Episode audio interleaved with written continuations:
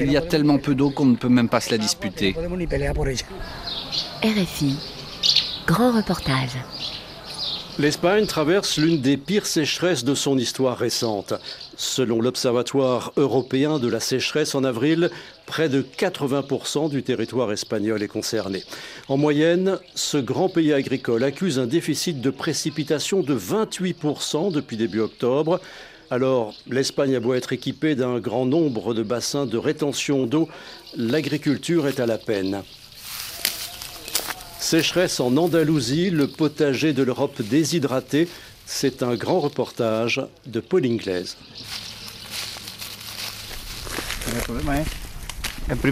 Premièrement, le blé devrait mesurer 20 cm de plus. Deuxièmement, il devrait y avoir trois fois plus d'épis. Cela devrait être plus dense. Un champ de blé doré, un parmi tant d'autres dans cette immense étendue agricole où en ce mois de mai, avec la chaleur précoce, les mirages ondulent déjà au loin. Ramon Garcia, producteur de blé, de tournesol et de pois chiches, se désole dans le champ d'un collègue des effets de la sécheresse. Le secrétaire pour la province de Séville de la COAG, le principal syndicat agricole d'Espagne, poursuit sa démonstration. On cueille un épi, on les graine.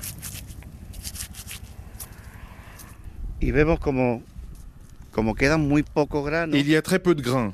Un épi devrait en compter environ 25 et on voit qu'il y en a tout juste la moitié. Ramon Garcia mord l'un de ses grains et l'autopsie. Et en plus, il est tout rabougri. Il contient peu de farine, ou dans ce cas, puisque c'est du blé dur, peu de semoule. La conséquence, c'est que les rendements vont énormément baisser. On estime qu'il y aura une perte de récolte de 85 à 90% Ici, il n'y a jamais d'irrigation. Non, ici, on ne dépend que de la météo. À Carmona, une grande partie du blé est acheminée jusqu'à la coopérative. Une année horrible, constate un ouvrier agricole au moment de peser une remorque. Un peu plus loin, Enrique Martin ne trouve pas d'autre qualificatif. Cette année, horrible, horrible. Je viens de moissonner 5 hectares et je ramène dans les 4000 kilos. Une année normale, on fait 5 voire 6000 kilos à l'hectare. On va perdre de l'argent au prix du carburant, du matériel, des engrais. Le compte n'y est pas. On ne sait pas jusqu'à quand on va tenir.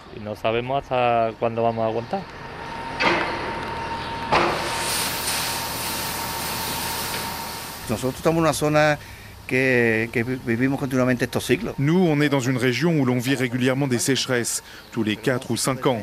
Mais tous les 4-5 ans, pas pendant 3 années d'affilée. À ça, on n'y est pas habitué. Et de désespoir, on en arrive à penser qu'il ne pleuvra plus jamais et que c'est la fin du monde. La sécheresse aura un impact de 7% sur le PIB. 7% du PIB de l'Andalousie, selon une estimation de l'université Loyola. Pour faire face, certains agriculteurs peuvent partiellement compter sur des assurances récoltes. Le gouvernement central a aussi annoncé un plan d'urgence de plus de 2 milliards d'euros contre la sécheresse, dont près de 800 millions d'euros d'aide à l'agriculture. Ces céréaliers ne peuvent compter que sur la pluie, mais les terres irrigables ne sont pas forcément plus productives cette année. Direction Los Palacios et Villafranca, au sud de Séville, et plus précisément El Trobal, ses maisons blanches, son nid de cigogne et des terres à perte de vue.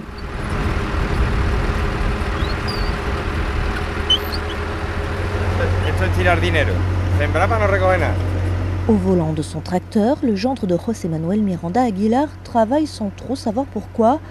José Manuel Miranda Aguilar, responsable local de la COAG, laisse Juan Muñoz, président de la communauté d'irrigation des marais du Guadalquivir, expliquer l'opération en cours. Cela ne sert à rien, c'est juste de l'argent jeté par les fenêtres.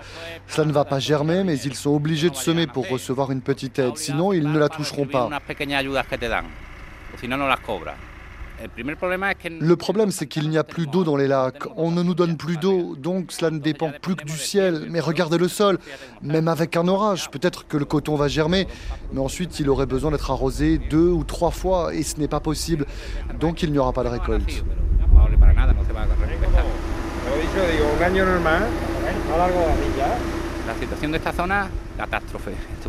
Dans cette zone, c'est une catastrophe. J'ai passé toute ma vie ici et personne ne se souvient d'une sécheresse aussi sévère. Cette année seulement pour le canton, il pourrait y avoir des pertes de 80 à 90 millions d'euros. José Manuel Miranda Aguilar laisse filer la terre sèche entre ses doigts, chagrin à la vue d'immenses parcelles encore à nu. Ça me fait peur. Où est-ce qu'on va aller? On va tous aller travailler comme serveur à Séville Les champs, c'est la vie de ce canton, c'est notre richesse. Mais là, faut voir comment c'est. Là, tout de suite, c'est un désert. D'habitude, il y a le coton, les tournesols. Les Chinois font des photos dans les tournesols. Mais voyez comment c'est maintenant, c'est le désert.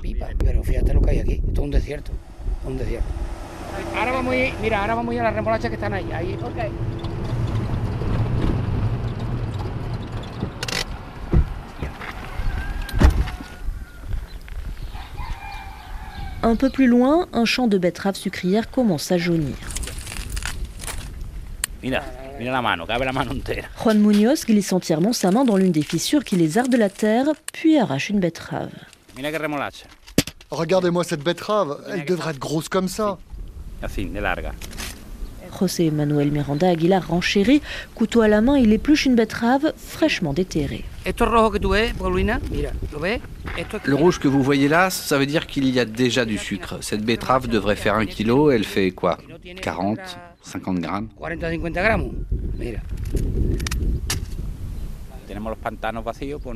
Le lac est vide, donc on ne nous alloue plus de volume d'eau. Normalement, on a le droit à 6000 mètres cubes d'eau par hectare. Et ils ont pu en donner 500. Avec 500, on ne fait rien. L'eau n'arrive même pas jusqu'ici. Depuis, une averse a arrosé les champs d'El Trobal, redonnant espoir aux agriculteurs d'une mince récolte de betteraves. Juan Munoz en cultive, il a déjà adapté ses cultures. Cela fait trois ans que je ne cultive plus que du coton et de la betterave. Vous faites du maïs d'habitude? Oui, quand on a tout notre volume d'eau, oui.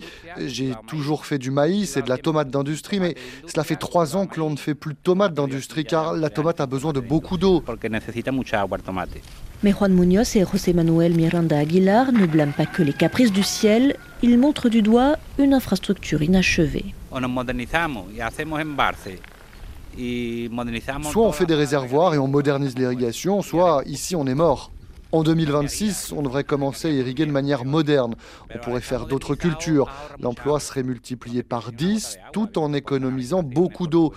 Mais il faut faire plus de réservoirs car il y a de plus en plus de monde. Il n'y a pas que dans les champs que l'on se sert de l'eau. On s'en sert dans les parcs, l'industrie, on prend deux douches par jour. Les temps changent et on a toujours le même nombre de retenues d'eau.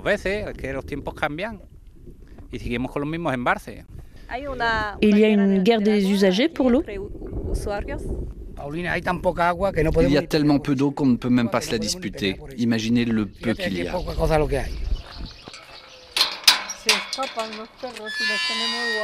La sécheresse, c'est aussi un défi pour les éleveurs. Dans la vallée de Los Pedroches, au nord de Cordoue, Daria Romero nous accueille sur son exploitation, terminus d'un long chemin de terre. Le bellement d'un agneau de compagnie est trompeur. Le cheptel de Daria Romero est composé de cochons ibériques et de vaches, des vaches qui déambulent tout près dans une prairie parsemée de chênes. Rendez-vous compte comment il prie. Le sol est très sec, il n'y a rien. Cela ne devrait pas être comme ça. Je vais vous chercher des photos pour que vous voyez comment c'était.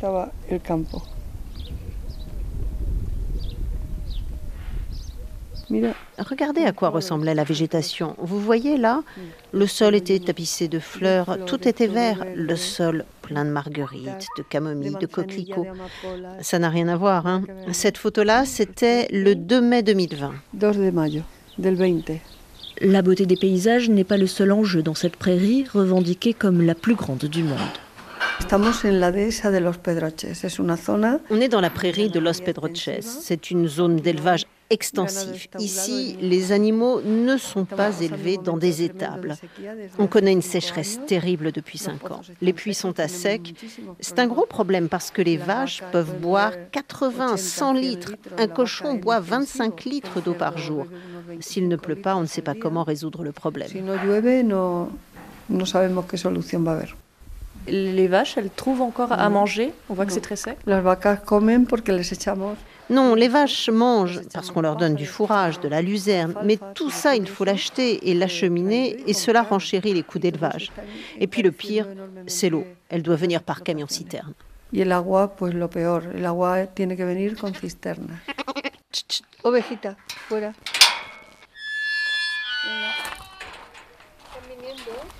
A beber agua. Mira, aquí.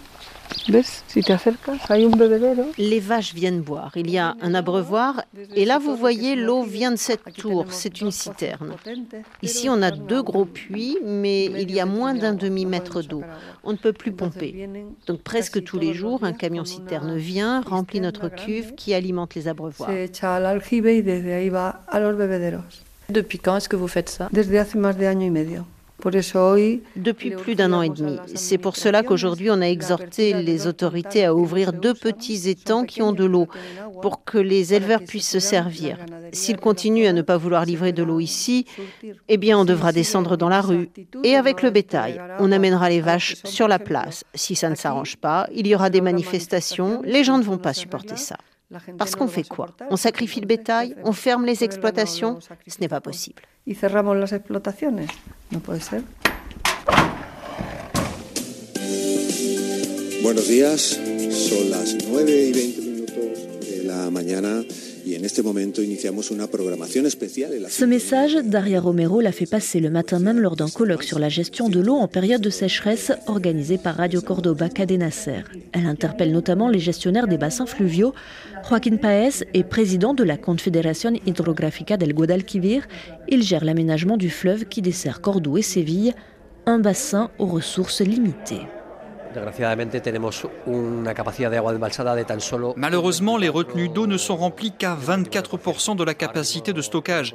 À cette période, en temps normal, nous devrions être entre 40 et 50%.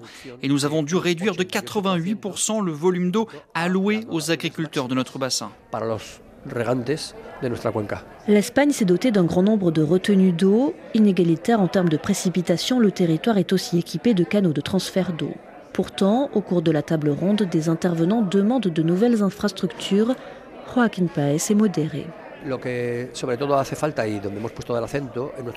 Ce qui est surtout nécessaire et ce sur quoi on a mis l'accent dans notre plan, c'est qu'il n'y ait pas de perte sur les infrastructures actuelles, que ce soit dans les canaux d'irrigation ou sur nos barrages. On en a 50.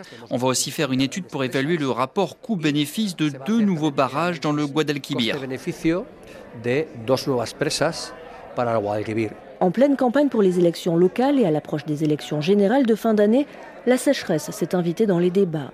Lors de cette table ronde, administration locale et centrale étaient représentées. Francisco Acosta, délégué territorial de la région andalouse en charge de l'agriculture et de l'eau, ouvre les discussions. L'impact de cette sécheresse est énorme. Toutes les administrations doivent aller dans la même direction pour essayer d'éviter que ce drame ne se transforme en drame social. En face du centre de conférence, le décor dissonne, une fontaine continue de cracher un mur d'eau. Toujours en eau également les fontaines à l'entrée de l'université de Cordoue. Maria José Polo y enseigne le génie hydraulique et analyse la situation actuelle. La la précédente sécheresse qui a provoqué une pénurie a commencé au début des années 90 et s'est terminée en 94, 95 il y avait alors eu des coupures d'eau dans de nombreuses villes. Par prévention, on a beaucoup augmenté la capacité de stockage. On a aussi beaucoup amélioré l'efficacité de l'usage de la ressource. En revanche, ce qui n'a pas été aussi efficace, c'est la politique pour limiter l'augmentation du nombre d'usagers. Résultat, on se retrouve en 2023 avec une capacité de stockage énorme, mais avec une superficie de terres irriguées qui a aussi beaucoup augmenté. Entonces, puede haber más infraestructura Donc, dans quel but pourrait-on faire plus d'infrastructures Par exemple, on pourrait faire plus de stations de traitement des eaux qui, dans une situation comme celle que l'on vit maintenant, permettent d'éviter à la population de rencontrer des problèmes d'approvisionnement. Mais si l'on fait ces infrastructures et que l'eau que l'on traite est mise à disposition de consommateurs supplémentaires, alors la prochaine sécheresse viendra et l'on aura encore un problème d'approvisionnement. Je sais que ce n'est pas ce qu'on a envie d'entendre, mais on consomme plus que ce que l'on peut se permettre. Donc il faut envisager dès maintenant de changer notre mode de consommation. Et en Espagne, en Andalousie, où 80% de l'eau est consommée par l'agriculture, il faut recommencer à diversifier les cultures. Le secteur agricole peut-il s'adapter? Doit-il changer? À Carmona, Enrique Martin et Ramon Garcia y réfléchissent sans être toujours convaincu. Il faudra penser à d'autres variétés de blé qui est un cycle plus court, moins besoin d'eau. Mais ce qui est très clair, c'est qu'il n'est pas viable d'irriguer ces terres, c'est impossible. Est-ce que l'Espagne peut continuer à être le potager de l'Europe? Je pense que oui, mais il faut bien faire les choses. Dans le bassin du Guadalquivir, il y a 20 ans, il y avait 500 000 hectares irrigables. Depuis, l'administration en a permis 500 000 de plus. On pense qu'on peut consolider ce million d'hectares, mais ça demande du travail et les administrations doivent collaborer entre elles. On pense qu'on peut faire un bassin de rétention supplémentaire. Il faut envisager d'installer des usines de désalinisation. Et ce qui est très clair, c'est qu'il ne faut pas avoir ne serait-ce qu'un hectare irrigable supplémentaire, pas un seul. Et s'il fallait prendre d'autres mesures, y compris supprimer l'irrigation sur certaines surfaces, il faudra soutenir l'agriculture qui a le plus d'impact social, celle qui fait rester les gens dans les villages. Car ici, des fonds d'investissement s'installent et en plus de prendre les richesses, ils veulent aussi prendre l'eau. Quand les solutions de court terme manquent, l'imagination fait son chemin. Enrique Martin plaisante des machines pour stocker ou pour fabriquer de l'eau. Allez, au revoir et priez pour qu'il pleuve.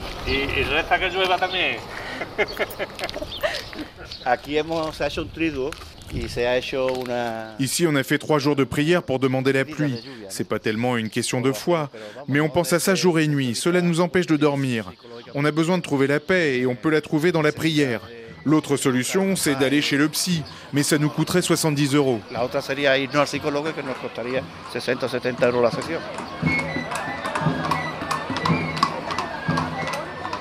Près de Huelva, le pays du fruit rouge, Moguer célèbre ce week-end-là, comme chaque année à la même date, sa romeria, une fête patronale.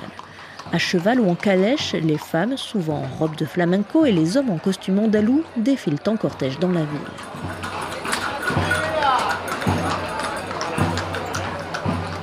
Pendant quatre jours, les pèlerins prient, festoient et se rassemblent en procession. La sécheresse n'est pas alors dans toutes les têtes, elle reste une préoccupation pour Antonio Rasco. À Moguer, la foi en la Vierge de Montemayor est profonde et c'est comme ça qu'on lui manifeste notre amour. Et c'est pour lui demander quelque chose? Bien sûr, on va profiter, écouter des messes et prier pour qu'elle accède à nos requêtes. Vu la situation, on lui demande de l'eau, on lui demande en permanence un miracle, de la pluie. On fait aussi des vœux pour la famille, pour le monde, contre la guerre. À Rennes, il y a une procession pour la pluie, euh, c'est le cas ici?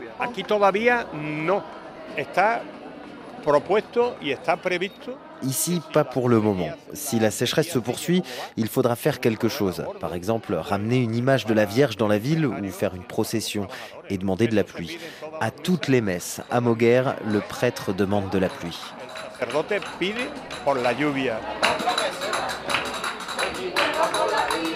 Au manque d'eau se sont ajoutées les chaleurs précoces jusqu'à 38 degrés en avril. Selon le World Weather Attribution, le changement climatique a multiplié par 100 la probabilité de cette vague de chaleur record.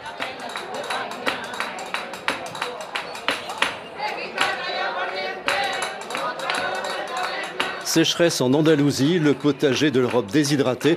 Un grand reportage de Pauline Claise, réalisation Pauline Leduc.